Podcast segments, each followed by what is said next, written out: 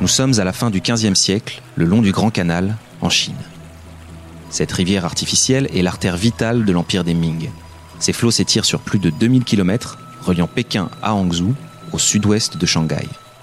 Une artère vitale qui voit passer chaque année plus de 8000 navires transportant des grains et les matières premières indispensables à la prospérité de la Chine. Le Grand Canal, Luo Mengong le connaît par cœur. Ce prêcheur bouddhiste est aussi un soldat affecté à la protection des embarcations. Luo comprend vite que le pouvoir est très dépendant de ceux qui, comme lui, assurent la sécurité du canal. Il met en place un réseau d'entraide communautaire parmi les soldats et surtout les bateliers. La couleur verte des flots donne son nom à sa bande, qui est à la fois une secte bouddhiste, un syndicat et un groupe politique. 500 ans plus tard, elle gangrénera les plus hauts sommets de l'État.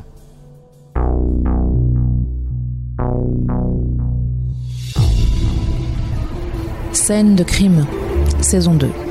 Ça m'intéresse histoire retrace l'épopée sanglante des pires sociétés du crime.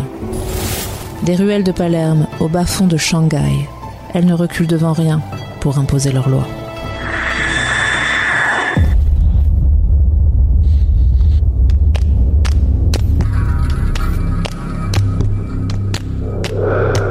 Le long du canal, la secte fait construire des temples qui servent d'hébergement à ses membres. Des temples qui voient passer chaque jour les bateaux qui transportent les dirigeants de la Chine du Nord vers le sud de l'Empire.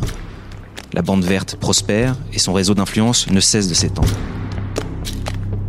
Mais en 1768, l'empereur Qianlang s'alarme de cette influence. Il décide d'interdire la secte, avec pour résultat de l'enraciner dans la clandestinité et de rendre les liens entre ses membres encore plus forts. Pour survivre, la bande développe sa hiérarchie, ses rituels et un système tentaculaire qui va favoriser le développement d'activités illicites. Raquettes, kidnapping, contrebande. La bande du prêcheur Luo est devenue une société du crime, au même titre que les triades, ces mafias asiatiques qui prolifèrent depuis un siècle. Mais au milieu du 19e siècle, un sérieux concurrent apparaît. Le chemin de fer Pékin-Hangzhou sonne le glas du canal comme artère majeure de transport en Chine.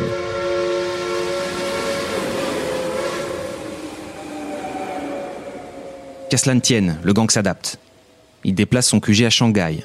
En 1930, ce port est le plus important centre d'affaires et la ville la plus industrialisée de toute la Chine, peuplée de 3 millions d'habitants, dont 90% d'étrangers.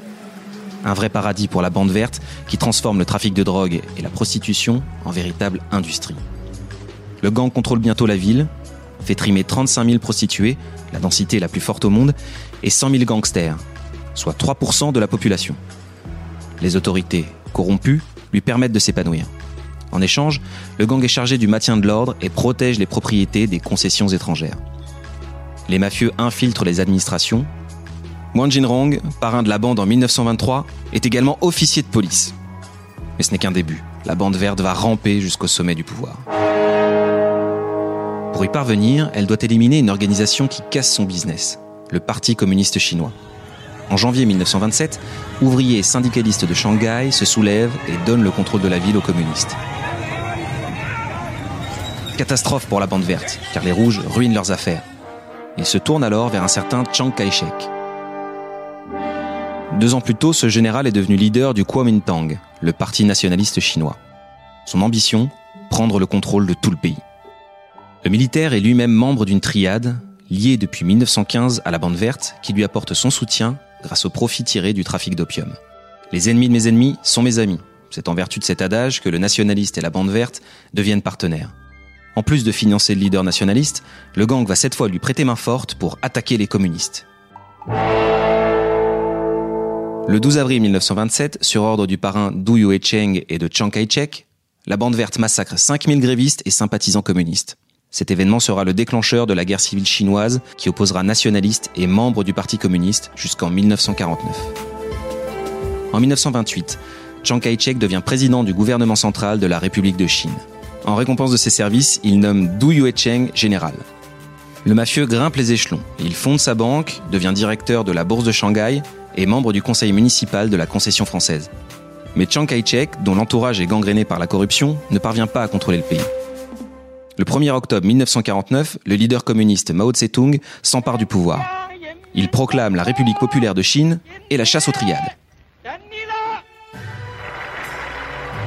Ces dernières se replient à Hong Kong, colonie britannique, à Macao, colonie portugaise, et à Taïwan, où s'est réfugié le gouvernement de Chiang Kai-shek après 1950. Elles ne réapparaîtront massivement en Chine continentale qu'après la libéralisation du régime dans les années 1980. À Hong Kong, elles seraient particulièrement actives. Des journalistes ont rapporté en juillet 2019 que des manifestants pro-démocratie avaient été tabassés par des membres des triades. Des sbires envoyés par le gouvernement. La Bande Verte, un épisode écrit par Véronique Chelmet, raconté par Julien Chavannes et réalisé par Lucas Vibo. Si ce podcast vous a plu, n'hésitez pas à le noter, le liker et le commenter. Vos retours sont très, très précieux. Ce podcast vous est proposé par le magazine Ça m'intéresse Histoire, disponible en kiosque et sur prismashop.fr.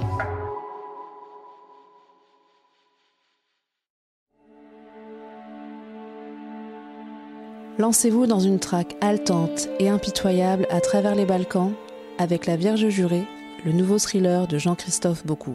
Skander est une vierge jurée, une femme albanaise qui a choisi de devenir un homme et de prendre les armes.